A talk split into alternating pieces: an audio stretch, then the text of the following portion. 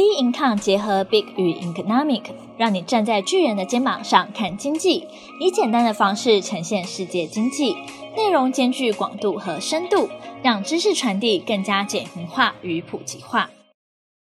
各位听众好，欢迎收听本周的投资前沿新观点。今天由我们财经诸葛 David Chen 向各位听众聊聊资金人在向何处、何时流窜。我们现在看美股啊。在这四个交易日日里面，我们可以看到就是呈现一个向下的一个情况哈。那道琼斯昨天晚上哈突如其来的一个大跌哈，那呢感觉上是跌破了这个短期的一些均线哈。最大的问题关键在礼拜一，原本它要突破的这个一个情一个态势，看起来呢完全是一个反转的情况。那当然大家很很很重要的关键就是说去思考到底发生什么样的事情跟。会造成这样的一个现象，当然就是我们要来解读的情况哈。先下结论就是说，美股到底会不会创高，会不会突破这个三万五千零九十一点啊？我的结论是，后续上来讲还是会的哈。这边要怎么去看？主要的关键在于，大家当然还是看联准会的态度啊。联准会啊，因为最重要是上一周有几个重要的一个一个要讨论的地方哈啊，包含呢。OPEC 啊，OPEC 这个会议哈，就有关油原油的这个情况，这个是我比较关注的地方。因为很多人大家部分都讨论呢是疫情，但我这个地方呢主要是看呃原油的情况，因为油价基本上来讲是一个通膨的火车头，也就是说，如果油价持续飙高的话，这这个通膨的情况呢就很难以抑制。那这个地方，我们其实一直在谈到，就是说联准会的一个态度，其实他就是不希望让这个盘势涨得快，尤其是他必须要压抑通膨的情况。所以呢，最近呢，联准会的这个会议呢，其实呢，他们呢有三个很重要的结论，而且态势比较明显。第一个是透过会议啊，释出一个鹰派的看法。这个大家都知道，就是说，他是他从这个会议里面呢，主要讨论就是呃，这个购债规模或者缩减购债的规模的情况，还有就是他也观察到这个呃房市哦，美国房市的这个飙高，那是不是哦，就是不要再挹注资金在房市这个上面哈，也就是不要再买这个 MBS，在这个情况之下，大家当然就会有一种解读，就是认为说联总会是不是？有一种偏阴的态度，那行情自然就往下走。所以这也就是一个联准会的策略。他今天呢，所有的动作都不做，但是他就是用喊话的方式，让市场呢随着他喊话的方向去走，也产生了一些效益。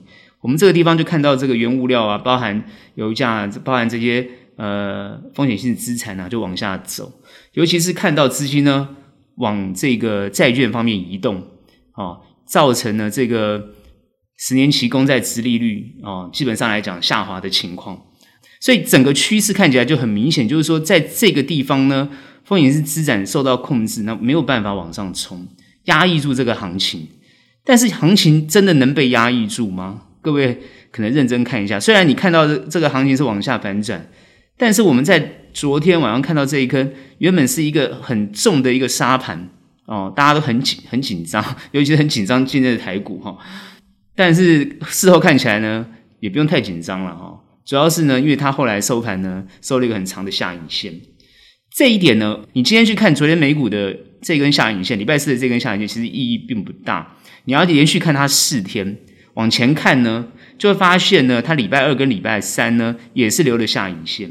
它其实是一个蛮强劲的支撑。也就是说，虽然偏阴的看法，哦，虽然。市场呢也有一种恐慌的一个情况，但是呢都有所支撑。那这一点呢，就很多人去谈到说，这个市场到底是不是还是很火热？其实呢，坦坦白讲啊，这个市场呢，因为疫情的关系，事实上来讲就是很火热。那这个火热是来自于哪里呢？就来自于散户。也就是说，今天法人呢，其实在这个地方皮皮剉，法人其实都很保守去看。哦，甚至呢，呃，比较偏呢，这个联准会的想法压抑这个行情，但是呢，市场就很火热，尤其是很很多疯狂的散户呢，去支撑的这个行情。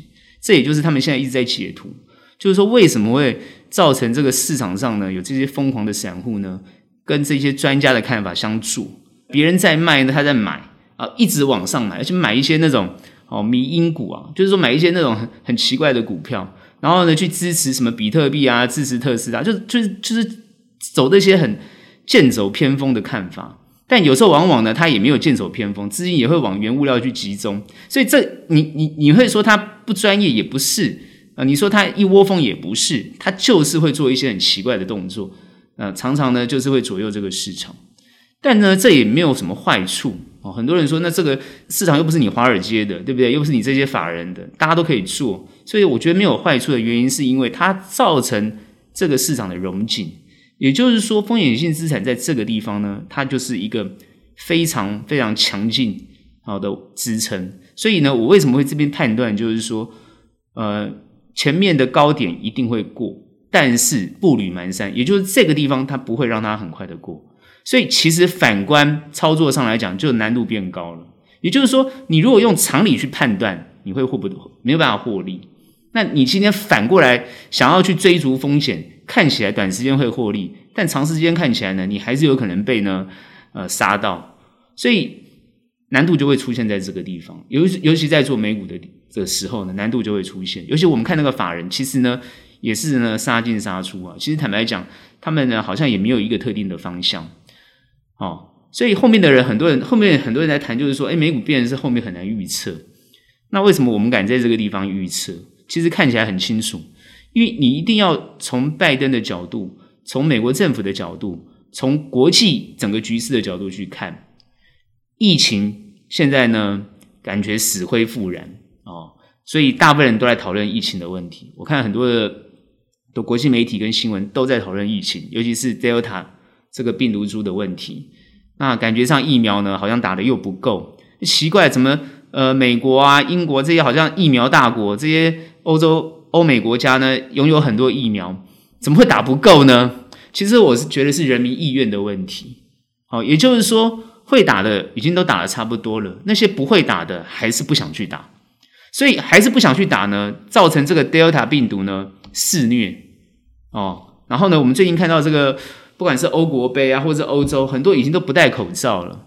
哦，因为大家呢，呃，都会觉得说好像疫情已经走了，所以在这样的一个结构上来讲，造成呢，啊，这个变种病毒啊，不断的肆虐，那很多地方呢死灰复燃，那这个时候呢，我们看到澳洲政府都几乎要封城了哈，所以我们很多解读上去看，也就是说经济其实呢不会这么快恢复，但是一直。往这个恢复的方向去走，所以呢，包含各个国家的经济政策的刺激，包含呢各个国家央行呢放松放宽资金注入市场，这些东西都不会改变。也就是说，它有很强劲的支撑，以至于造成这些在家工作的人呢，或者是呢，呃，没有办法去工作地点上班的人呢，哦，疯狂的投入这个投资市场。好像人人呢、都可以当成这个投资专家一样，所以反而我觉得会造成哦市场上的杂音特别多。也就是说，这个地方呢变得为什么难以判断，变成是这样子，专家也不好判断，哦，散户也不好判断，根本不知道怎么做，因为杂音太多。有人说好，有人说不好，你只能每天看着行情，哦，它跌你就说跌，看它涨你就说涨，变成是这种感觉，无法预测。那呢随便乱预测呢，好像也会找到一个方向。但是呢，你的资金就会在这个地方呢，可能会有所损失。所以我在这个地方可能就要奉劝大家，就是说，可以冷静一点去看。好，呃，第一个，资金会持续宽松，政府呢会持续做多，但是呢又不希望行情往上走。好，当然呢最近今天大家都看到呢，拜登政府呢要准备针对这个控制这个运价啊，尤其是觉得这个海运的这个价格啊。哦，太离谱！要准备去控制这个运价，他们的手段当然都很多，没有错。哦，当然有些分析师也解读说，你控制运价，你越控制它反而越涨。哦，有人会这样讲，这个都有很多正反正反两面的解读，所以我才会说杂讯太多。当这么多杂讯出来之后，你各位，我建议各位是反而冷静。冷静的原因是什么？就是说，在这个位阶上来讲，你如果在操作，尤其是国际股市或美股，你真的看不大懂，其实不建议进场。哦，不建议进场。甚至很多人会提到，就是说，啊，他会支持谁的看法，支持谁的，他勇敢进场，那都没有意见，我都没有任何意见，因为你支持你就去做，你支持就去做，那当然会亏损了。为什么？因为市场一反转你就亏损了。好，就好像现在各位看到这个比特币的情况，但是因为比特币很强劲支撑在三万块，所以大家看起来好像就触底了，有人就会开始去追它。这只是代表资金还在市场没有离开，只是资金在市场里面乱窜，啊乱窜，然后呢，很多人会期待有所表现，但是呢，常常又被压抑。所以我说看不懂的，在这个地方还是 hold 住，不要急着进场。你可以等它再跌多一点，然后呢再进场没有关系。等它跌多一点，你再进场，然后这时候呢，你不要进进出出啊，还是我的一个坚持的一个看法。哦，特别注意到他们的这个财报情况哦，包含之后的第每个月啊的公布，还有它季哦，包含它整体的这个财务状况，看看它是不是实际上有成长或营收的表现，从这个角度去切入。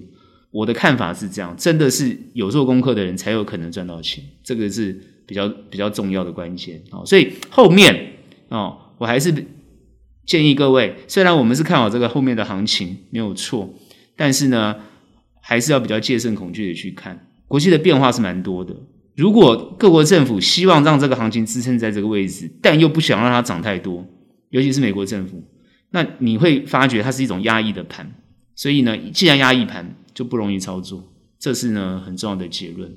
那这个地方呢，我会建议各位看呢，五月十号当天啊，就是创新高那一天，然后之后的一种表现来做一个比对啊。那这个时候呢，待会我会特别提到啊，台股的跟它做一个比对的情况。好，所以美股呢，大致上我们在这个地方就分析到这边。好，台股呢，在这五个交易日呢，各位很明显看得出来呢，它是创新高之后，在礼拜二当天创新高一万八千。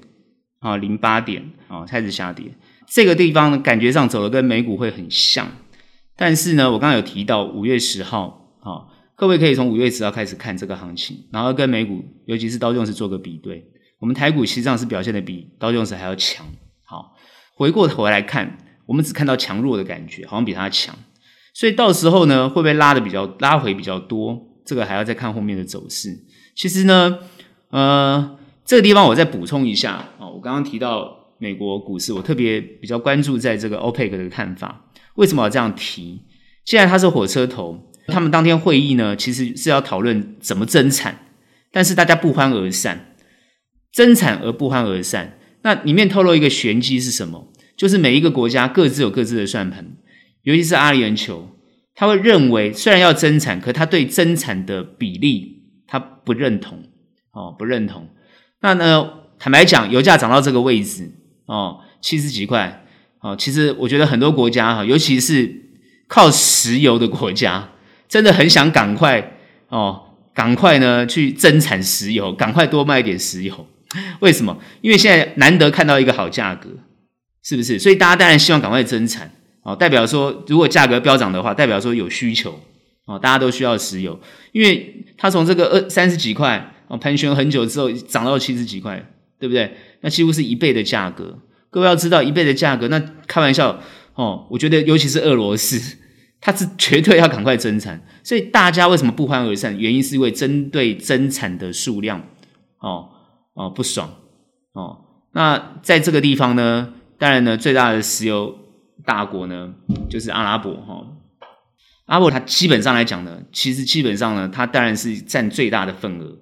所以呢，他希望大家不要生产这么多哦，免得价格呢又被破坏。可是呢，其他国家都不大愿意接受。我觉得是问题在这个症结点。好，那我这边谈，虽然谈石油，大家会觉得说，呃，石油呢，呃，真的会影响吗？事实上，石我为什么讲石油是一个通膨的一个关键点？哈，其实石油的背后，各位要知道，大家在 OPEC 在那边讨论了半天，其实背后还有一个真正的老大哥，大家都知道是美国。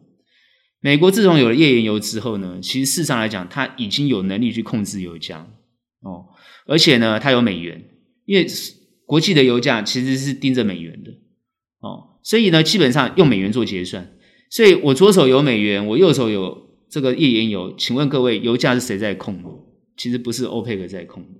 再加上呢，阿拉伯呢跟美国的关系又特别好，所以整个国际的油价其实是美国在控。所以今天很多人在想说，原物料会不会飙涨到哪里去？我告诉各位，如果今天美国政府要去控制，要去压抑这个原原物料，它是有能力的啊。只是为什么大家在谈到说奇怪，为什么这个原物料的价格呢，一直还是往上窜升？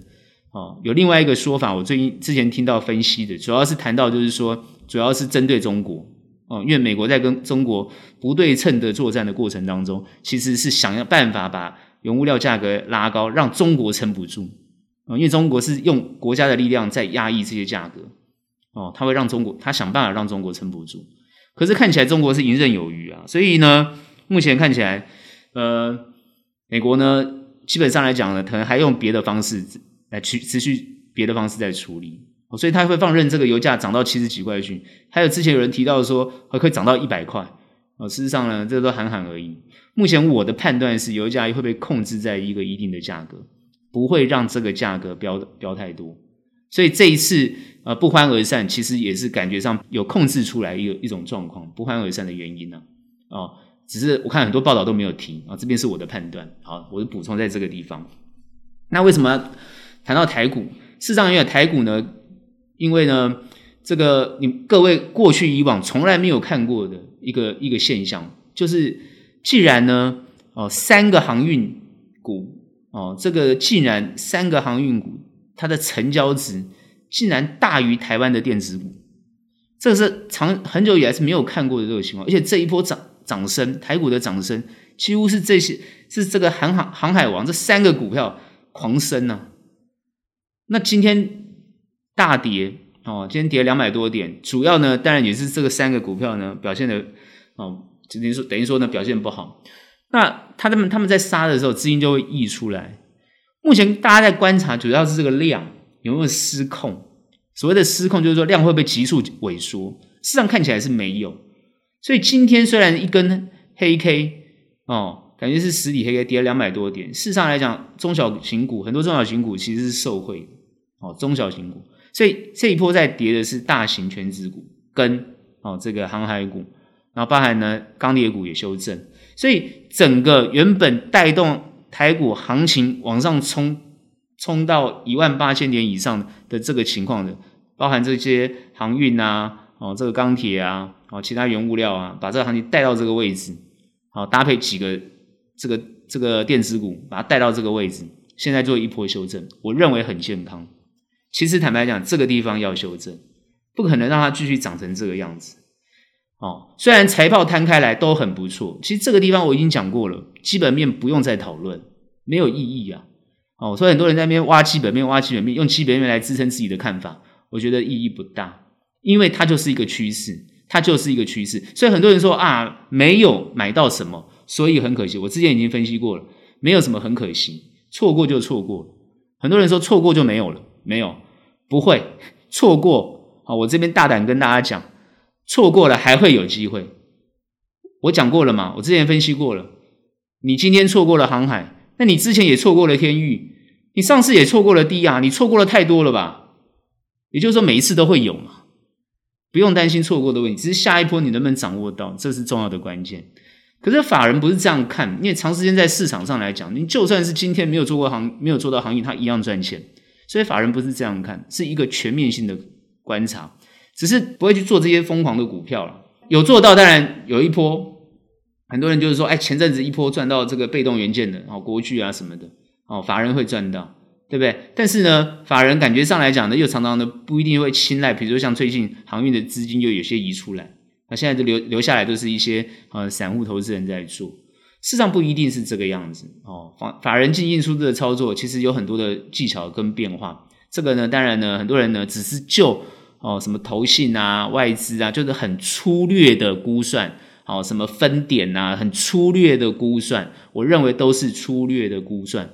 很多人没有办法全面性的估算，这也很难呐、你就算是全面性的估算，去预测后面的情况，它的一个些些微的变化啊，它都有可能误判错、预判错误。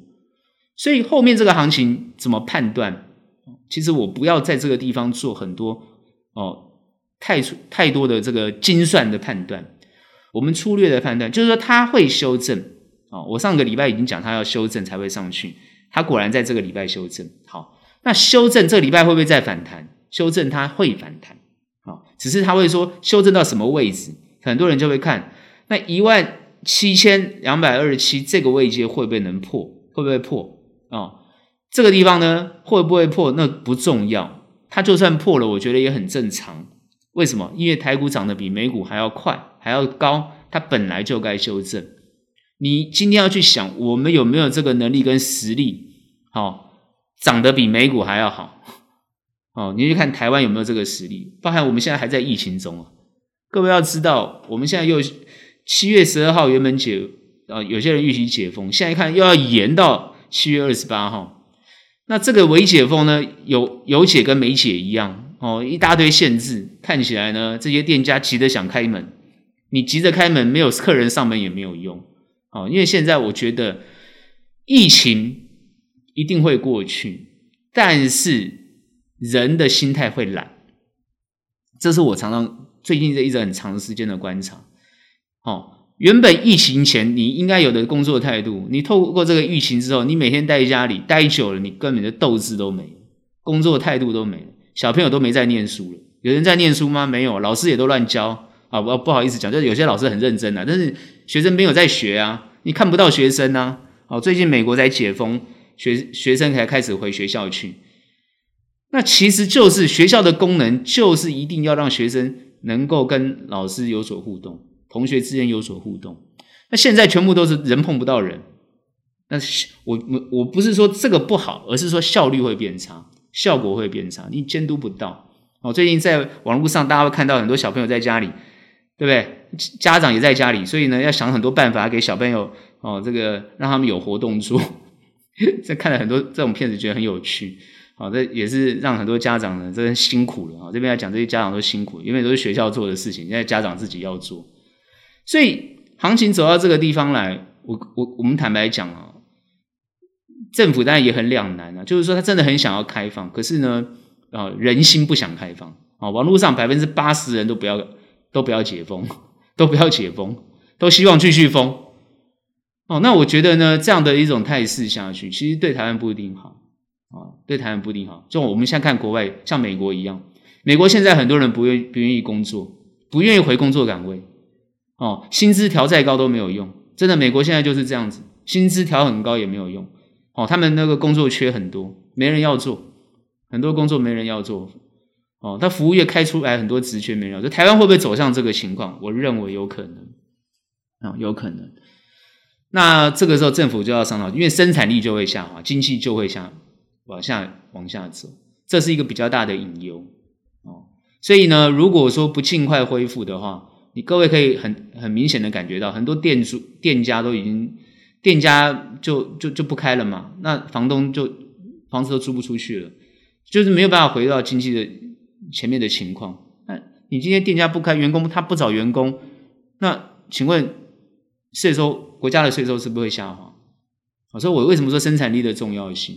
虽然大家一直讲说有别的工作会产生出来，总不可能全部人都跑去当这个哦外送员吧？所以我，我觉得就是说，呃，其实应该要应该要解封哦，解封才是一个正道哦，才是能够让经济慢慢恢复的一个正道。而且呢，想办法不是用一种呃纾困的方式来让这些店家延续下去。我看有些店家是真的撑不下去。你继续封吧，我看大家现在就是，好，你封啊，就随便你啊，你就就好像，就就关掉嘛，关掉，关门最大嘛，不不干总可以吧，对不对？那这样的一种心态就不好，像现在中国大陆有一种叫躺平族，你看现在已经很多这种这种这种观念观点都出来了哦，这种这种这种声音都出来，大陆现在也是碰到这个问题，叫躺平族。什么叫躺平族？就不工作了，年轻人不工作了，躺平了，反正就已经习惯躺平了，还要出去干什么？哦，那总不能大家每天都看那个什么游戏游戏股飙涨，每天都看那些哦这个什么呃这个这个网络股飙涨吧？事实上来讲，看它也没什么涨到哪里去啊，也没有飙到哪里去啊。所以我这边跟大家讲，就是说，其实它要恢复到正常健康的情况。为什么我这边一直谈到，就是说，呃，这个为什么要解封？因为你才会让你的实体经济慢慢接轨上来。恢复正常，那今天行情就算修正，你会有一个实体经济恢复正常的支撑。如果说今天不是这个样子的话，它今天修正就没有底哦，没有底线的修正。那我觉得它这一个没有底线的修正，它会造成很大的这个经济的伤害。为什么？因为它现在这一波是资金堆砌出来的哦，外资啊、内资啊、国家的资金啊，想办法去堆砌这个行情。你撑，你能撑多久？我们现在想，你用资金堆砌出来的行情能够支撑多久？事实上是有限的。你一定要实体经济去支撑住才有办法。当然，因为比较好的原因，是因为比较好的消息是，因为我们的股市主要很多都做外销，外销到国外的这个电子产业，它影响不大，大，所以呢才会把这个行情有有所支撑。因为我们从这个财报或者这个成长面去看，呃，各个公司的表现还不错。但是今天如果台湾的消费性产业，哦，这个内需的产业它崩解了，对台湾还是一个造成很会不是很好的一个情况哦。所以这一点呢，还是希望哦，它要解封，这是我很重要的看法哦。那解封之后，大家回到工作岗位上做正常该做这个该有的这个生产力，让整个经济恢复，我觉得这还是对的哦。所以如果说它如果不解封，它持续会修正。它修正，我刚刚为什么讲一七二七二？它能不能有所支撑？这是我的看法。那很多人说，那会不会跌破呢？对不对？哦，这边谈就是，如果跌破之后，它怎么办？哦，坦白讲，我的看法是，就算是跌破了，各位也不要担心，各位也不要担心哦，因为呢，如果在这个地方散户都出场，其实会有一个资金进来，那就是外资。好，其实呢，因为外资手上非常非常多的。这个游资啊，就是钱。国际的游资呢，因为它太便宜了，所以钱呢很容易流窜哦。第一个，钱很容易取得；再来，资金很容易流动哦。所以呢，虽然很多人说台股被外资卖了很多，一直卖一直卖，但是别忘记了哦，台股要有所支，要有所起起色，其实常常也是外资哦拉出了一个方向。所以今天资金还在这个地方，各位都不用担心，不管它。线在哪里？就算破线，它都会再弹起来。所以呢，很多人想说，那如果说我现在买进股票，哦，那应该怎么办？买进股票，你的公司不错，你就是持有它。你买的位阶过高，它会修正；你买的位阶比较低，不用担心，它修正比较少，然后呢，还是会持续往上弹。哦，那这个地方呢，哦，有一个很重要的策略，不要急着重压。其实呢，因为它会修正，你就要慢慢往下买，哦，你要慢慢往下买。如果你的位阶呢是不高的，但如果你今天的位阶是比较高的，哦，一样呢，一定要做短，哦，不能做长，哦。最近呢，我发觉做短呢，哦，因为行情的关系，突然又飙高了，好像呢，这个呢没有赚到后面的行情。各位不要担心，不用赚，有没有赚到那不重要。因为在这个地方，不管是基本面或技术面，其实有时候已经很难判断。你只要抓准方向，因为判断你你觉得是会修正嘛？你既然觉得它会修正，你的位阶比较高的股票，你当然要尽快出场啊！你有获利要走啊！哦，你在这个地方抱着一修正，搞不好就修正到你的股票，是不是？那你今天觉得说，诶，我呢好像没有赚到后面，那不是很可惜？我常讲，没有什么可惜的，还有别的股票可以赚。好。那你如果抱着比较中长的看法，其实你抱的一些比较具有支撑实力的股票，基本上来讲，它就算下跌，它都是一个很好的买点。我讲过了，都是一个很好的买点。所以不管它跌到哪个位置，它都会往上走的情况，那你当然就是大胆的去买，但是不要一次就买很多。你要有一种观念，就是慢慢往下买，往下买不是往上买，往上是卖。如果今天你的股票创新高，不要一直觉得它会继续往上创创新高，所以很多人会觉得说：“哎呀，你这样说法不对啊！”那你看这个阳明长荣啊、万海，就一直往一直创新高，一直创新高啊！各位，那今那我就反问各位：今天礼拜五它有创新高吗？不是一直创新高，它是会涨涨涨跌跌，涨涨跌跌嘛。我们台股有一个叫做关紧闭机制嘛，大家都知道嘛，那个关紧闭啊。对不对？关紧闭量就不见了，短短线资金就跑跑跑不见了嘛，它就没有办法往上冲。当然，很多人讲说，那我买的不要动就好了。这个买着不要动的观念是在位阶比较低的，他来买着不要动。你买的这么高的位阶，你买着不要动，那一修正，你不就是真的没办法动了吗？那叫套牢。所以做股票尽量不要让自己套牢。可是很多人讲说，哎，我买的位阶比较低，但是它继续往下走，那不是也是套牢吗？各位，你买的位阶比较低，它也会往下走，没有错。可是它修正的幅度就没有比那个位阶高的修正幅度来的大嘛？除非你买到是烂烂股票，就是不好的股票了。哦，通常你基本面不错、业绩很好的股票，你怎么会有这种情况呢？那应该是大跌大买啊，捡便宜的观念知道吗？要捡便宜啊！好，所以呢，基本上来讲，你公司好，业绩也很好，有未来性，越跌越买。就好像很多人问，之前 Tesla 很惨。或者现在 Tesla 涨了很多，创新高，所以就是你公司会赚钱，你担心什么？一个好的公司，它越跌你要越买。那常常创新高的公司，但是它业绩也非常好，可是在这个位阶上，它创新高之后，你摸不着头，你就你不知道它头在哪里，你不知道头在哪里，你抱着它，当然你想要可不可以再赚更多？这个是很多人叫贪婪的心态，做投资一定会贪婪，哦。这个很正常，你会贪婪，但是这个贪婪往往呢，也就是它下跌的关键因素，因为别人就是趁这个时候，尤其是主力大户，他就是趁这个时候，他拉上去就是要出货，哦，就是这个概念，哦，所以这一点呢，还是让大家知道，正常来讲呢，本来就是涨了多了必跌，但是跌到什么位阶是一个最好的买点，它就是你要好好去判断，哦，所以后面。还是有机会创新高，但是它是必须修正过后才是创新高，这样才走得健康。然后最近因为我们台股，我刚刚为什么讲五月十号？你自己去看，我们涨得比别人快，比别人多，所以可能修正的幅度会比别人大。这点呢就要特别去注意啊，这个是我提醒大家的地方。哦，所以后面的台股也不要太悲观哦，我觉得还蛮有可为的。我上前几礼拜已经大家讲，就是买就对了哦。那大家也都赚得不错了，那该走你要走。哦，该走，我们常常讲，就是你要走一趟，你该走要走，不要不走。哦，股票不要抱在身上，都抱着都不走。哦，想要赚更多，那你自己去盘算一下，你是不是赚的没有人想象的多？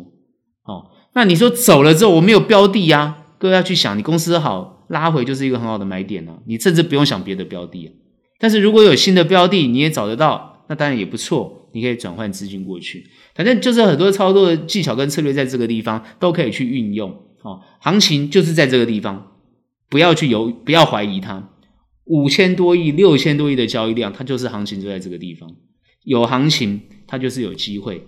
那涨涨跌跌的过程当中，不要害怕跌哦，也不要害怕涨哦。跌呢，就是你最佳的切入时机；涨呢，也就是你最佳的获利时机。这就是我们对后市的判断哦。所以各位可以呢，放轻松的去好好做这个行情。啊，我觉得呢是蛮有机会的。那至于国际的行情，包含疫情这些东西，哦，我认为它都还是会被控制住。我还是比较乐观，我都是比较乐观。哦，该打疫苗去打疫苗，哦，然后呢想办法呢，我各位 Delta 也没那么恐怖。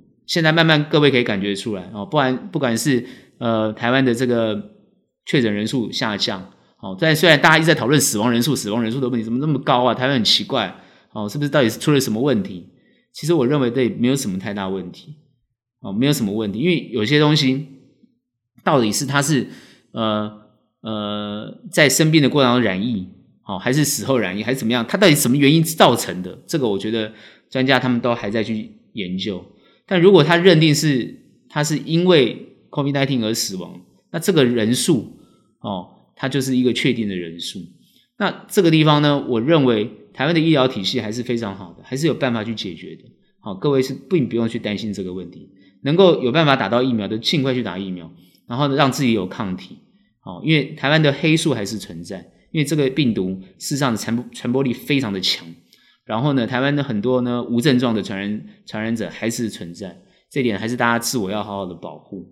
好，所以呢，我在这个地方还是鼓励大家，就是说有有疫苗要去打，然后那个。呃，不要太悲观哦，行情呢还是会很好哦。那有量有价，就好好去做它，不用太担心哦。这是我们对目前台股的看法。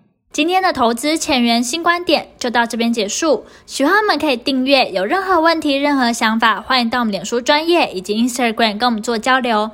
那我们下期节目见，拜拜。